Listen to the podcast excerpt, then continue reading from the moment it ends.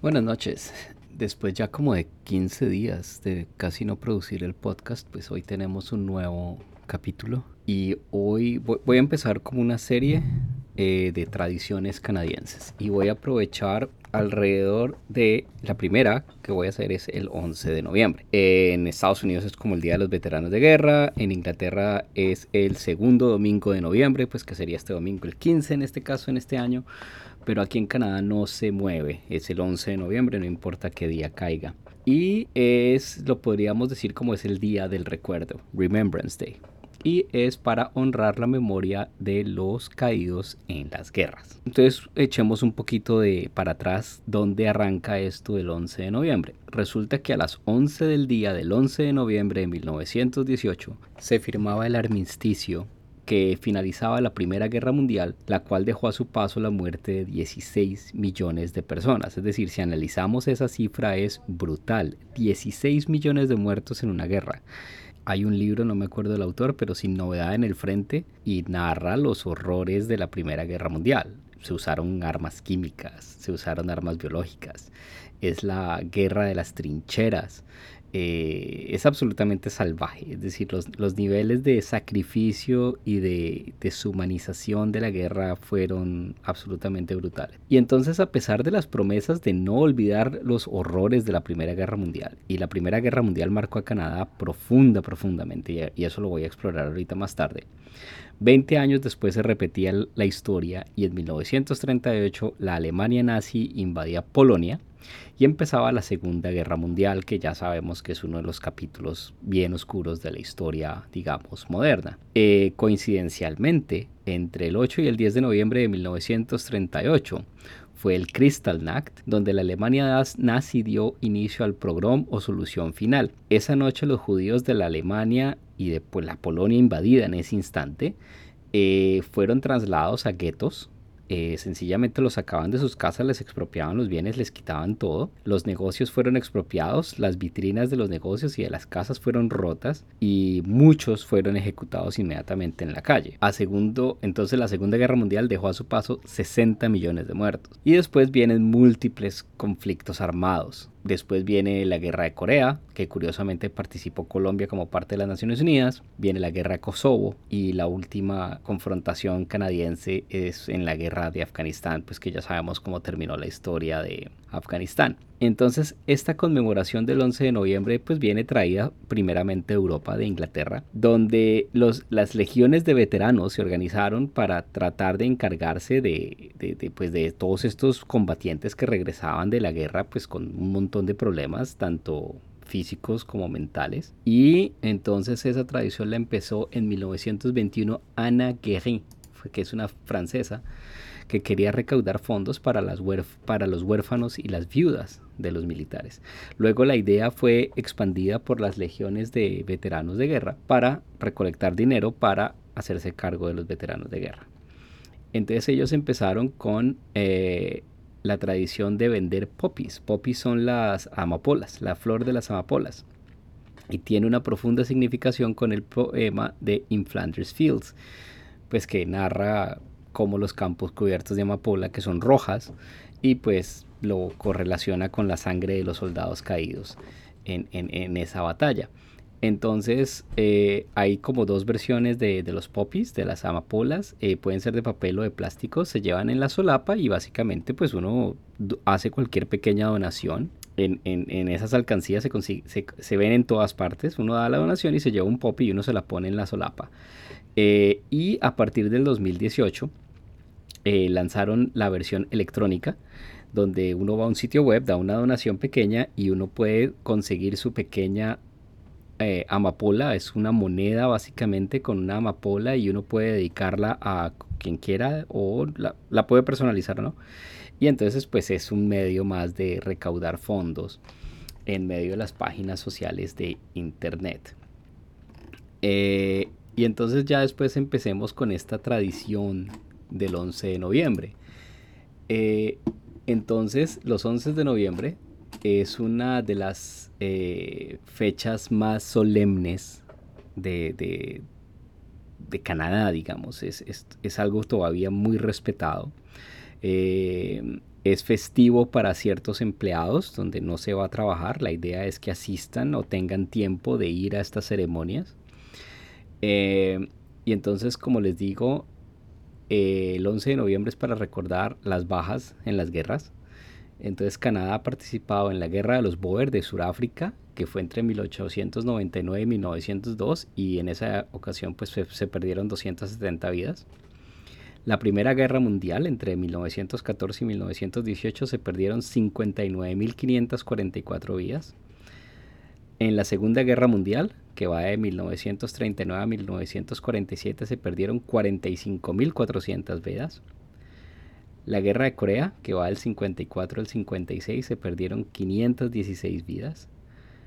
La Guerra de Kosovo, que va del 1998 a 1999 se perdieron 130 vidas.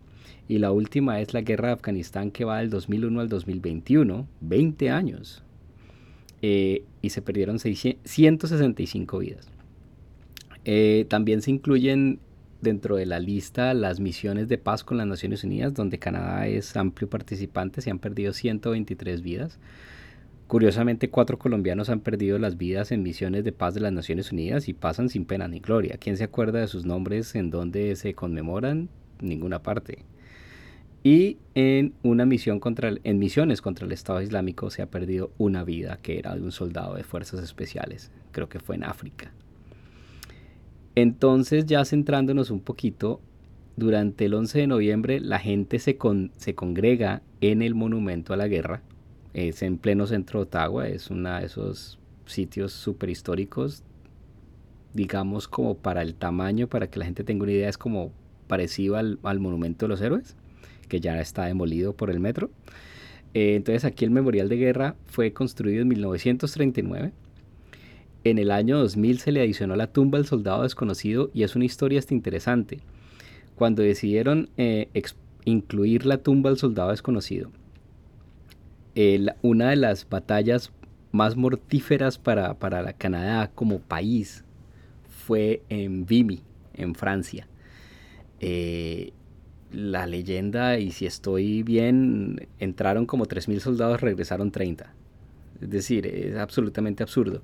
Hay muchas canciones y muchos poemas de Newfoundland, de Tierra Nova, que, que, fueron mucha gente que fue, familias completas, todos los hombres de la tierra, de la isla fueron, y conmemoran, y hay varias canciones de Great Big Sea, que es un buen grupo canadiense medio folclórico, medio folk, pero moderno, bueno, se los recomiendo.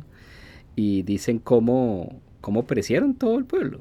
Básicamente todo el pueblo, todos los hombres del pueblo y los muchachos del pueblo murieron en, en, en esa batalla. Entonces Vimy es un sitio absolutamente, no, no he ido, el monumento es gigantesco, es al lado de un cementerio, es una es un monumento que mantiene Francia y Canadá eh, para conmemorar estas bajas, que es la guerra más importante eh, dentro de la historia canadiense porque cimentó esta idea de, Canadá como país, digamos, como identidad. Fue de las primeras eh, ocasiones en que los soldados utilizaban la, hoja de maple roja en sus uniformes como símbolo no oficial y luego se adoptó como la bandera muchísimos años después. Entonces, cuando empezó todo este proceso de adicionar en el 2000 la tumba del soldado desconocido, lo que hicieron fue a Bimi y escoger una tumba de un soldado, cualquiera. Entonces escogió una tumba de un soldado que no tenía nombre eh, y se programó toda la exhumación del cuerpo, del, féretro, con todos los honores militares, eh, en presencia de las autoridades francesas y canadienses, con todo el honor y con toda la pompa necesaria, digamos, con todo el respeto un avión especial de la Fuerza Aérea voló hasta Vimy, subió el cuerpo, lo trajo a Canadá, prepararon todo el cuerpo, todo el ataúd, es decir, pues hubo obviamente toda una preparación. El féretro fue exhibido en el Parlamento, digamos, por ciertos días para que la gente presentara sus respetos. Y luego, con todo a bordo, eh, eh, gobernador general, primer ministro, se hizo la el enterramiento otra vez en el monumento a la guerra de este soldado desconocido. Eh, o sea, ahí, en el blog pongo el, enlace con la historia completa y, se hizo en el 2000. Y a partir del año 2007 se incluye una guarda ceremonial por miembros de las fuerzas militares de abril a noviembre. En Remembrance Day eh, se incluyen todas las armas, digamos, incluye Fuerza Aérea, Marina, Aviación, eh, RCMP y aborígenes. Eh, pero lo que se ve comúnmente a diario y es todos los días, llueva, trueno, relampaguee, están ahí cuatro, dos soldados y acompañados por otros dos de policía militar y entonces son miembros de distintas armas. Entonces un día es el ejército, otro día es la marina, otro día es, RCMP con con sus uniformes, bueno, se incluyen todos, se, se, rotan como todas las unidades militares, eh, se hacen aborígenes, eh, todo el cuento. Y esa es una guardia ceremonial que, se, que va de los meses de abril a noviembre. Básicamente invierno es demasiado complicado para hacerlo. La otra parte de esta ceremonia, y esto se transmite por televisión, y esto todos los canales lo transmiten por internet, por televisión. Es, es, una cuestión bien solemne, básicamente. Uno no podría decir que el país para, pero yo creo que sí tiene acogida y es uno de esos rituales que, que todavía pegan, digamos, en el sentido en que en Ottawa, un 11 de noviembre, fácilmente 3.000, 4.000, 5.000 personas en el centro de Ottawa, tranquilamente, es decir, se llena, siempre, siempre, siempre. Los veteranos son los protagonistas, obviamente. Eh, ya Canadá creo que se murieron todos los, veteranos de la Primera Guerra Mundial, ya no queda ninguno. Creo que quedan como 45 de la Segunda Guerra Mundial y están tratando de empezar a hacer más visibles las otras guerras, porque pues todo se centra alrededor de la Primera y de la Segunda, pero pues no se incluyen tanto como los de Corea, Kosovo o Afganistán. en Ottawa también hay un, monumento militar, un museo, el Museo de la Guerra, el Museo Militar, y esa lápida que salió de Vimy fue instalada en el museo. Todo el museo está diseñado, digamos, pues no alrededor de esa lápida, pero la estructura está calculada para que el 11 de noviembre a las 11 de la mañana el sol le dé en pleno a la lápida. O sea, esa parte la pensaron bien. Es, es, un sitio que hay que, yo lo he visitado varias veces. Eh, nunca he tenido la oportunidad de verlo en vivo. Creo que restringen la gente. Eh, pero sí, el 11 de noviembre eh, se ilumina, el sol le da perfectamente a la lápida a las 11 de la mañana. Eh, otra, entonces es de las pocas ocasiones donde sale todo el mundo, digamos, en el sentido de que en la, eh, aparte de la gente, como les digo, unas pues, 3.000, 4.000, 5.000 personas fácilmente, está la gobernadora general, el primer ministro, todos los mandos militares y los veteranos de guerra que puedan asistir. Eh, hay sobrevuelos de aviones militares, casi siempre pasan dos o tres F-18, hay un saludo de 21 cañonazos y el momento como más cumbre o más dramático es el tres minutos de silencio.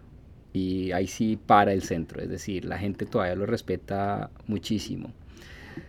Yo he asistido a eso como dos veces y siempre tengo pendiente de llevar a mis hijas, o sea, un día porque ellas van al colegio, no es festivo. Eh, entonces un día sí les digo no vayan al colegio y nos vamos para el centro y lo hacemos. Ahí en el blog doy como las, los dos enlaces a las diferentes a los popis, a las, a las, a las amapolas, como se recogen plata y obviamente alrededor del 11 de noviembre las, las legiones de veteranos, eh, las organizaciones eh, ponen estas alcancías por todas partes. Se consiguen en donde los doctores, en los supermercados, en, en todas partes. Es decir, es muy común verlas y uno simplemente les da la moneda y, toma un, un, pop y la gente las exhibe muy pues orgullosamente dentro, en su solapa o las ponen en las maletas o en las chaquetas, o sea, se ven por todas partes. Ahí en el blog incluyo como la diferencia entre el modelo inglés y el modelo canadiense últimamente hay como varios cambios en las alcancías. Eh, son cajas de cartón muy fáciles con, un, con una alcancía de cartón. Entonces uno toma una flor y mete la moneda. Ya están haciendo versiones más tecnológicas donde uno puede pagar con la tarjeta de crédito o con el celular. Pues porque descubrieron que la gente no tiene plata, no tiene como las monedas. Entonces pues para recaudar un poquito más de fondos de esa forma. Y como les dije, a partir del 2018 se consigue la versión virtual. Y ya para cerrar, después de este momento tan solemne, obviamente pues abren las, las puertas o es una zona restringida donde están pues obviamente el primer ministro y todo este mundo de gente. Ya cuando empieza a recoger la gente, se abre el paso y lo que la gente hace es que todos los asistentes o la mayoría, mucha gente, va, camina hasta la tumba del soldado desconocido, que en este instante pues ya está decorada por todas las ofrendas florales y todas las cuestiones y todavía está la guardia. Se quitan el, el, el popi de la solapa, la amapola de la solapa y la ponen sobre la tumba del soldado desconocido. Y es algo completamente, eh, sí, improvisado. La gente lo hace, es un, es un símbolo bonito y ahí se consiguen múltiples fotos. La gente simplemente dejando su popi en la, en, la, sobre la tumba del soldado desconocido y como les digo, son miles de personas que lo hacen. La otra cosa curiosa para recoger plata, hay otra, mm, otra caridad que se llama los War Amps, los amputados de guerra. Es obviamente el fin es todos estos soldados que regresan con amputaciones pues, de la batalla y ellos ayudan con rehabilitación y con las prótesis y también tienen otra campaña como de seguridad para, para niños, para evitar accidentes. Eh, típico niño que se cae debajo de la podadora y la podadora le pasa encima. Ese es el comercial, literalmente. Eh, entonces estos pelados chiquitos, obviamente, pero no importa que pierden un miembro, es decir, pierden las manos, los brazos, la pierna. Entonces los War Amps es una de estas organizaciones que recoge fondos y también lo hacen de una forma muy curiosa. Todos los años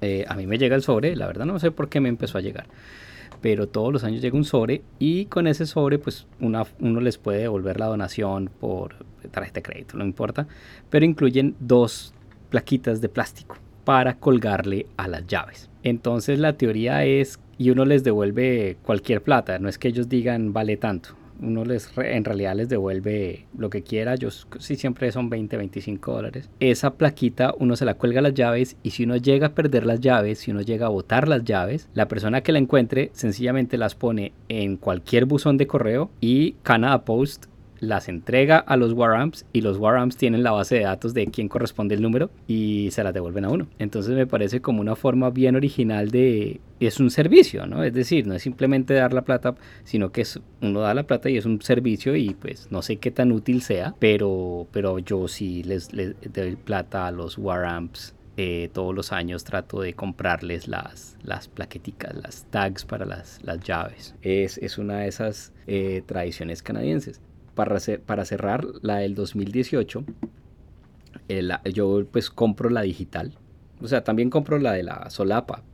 Eh, esta del 2021 se la dediqué a la subteniente Abigail Coburn. Eh, ella es de la Marina y ella estaba en el HMCS Fredericton, en un barco en Fredericton, el 29 de marzo del 2020 y murió en un accidente de helicóptero. El helicóptero estaba en una misión en Grecia. Aparentemente hubo un fallo de software en el, en el helicóptero y los precipitó al agua y sencillamente todos los seis tripulantes de la, de la, del helicóptero, pues los pasajeros murieron y ella era la más joven. Creo que tenía 20 años. Las otras popis, eh, por ejemplo la del 2018, se la dediqué a la capitán Nicola Kathleen Sarah Goddard. Ella fue la primera mujer muerta en Afganistán.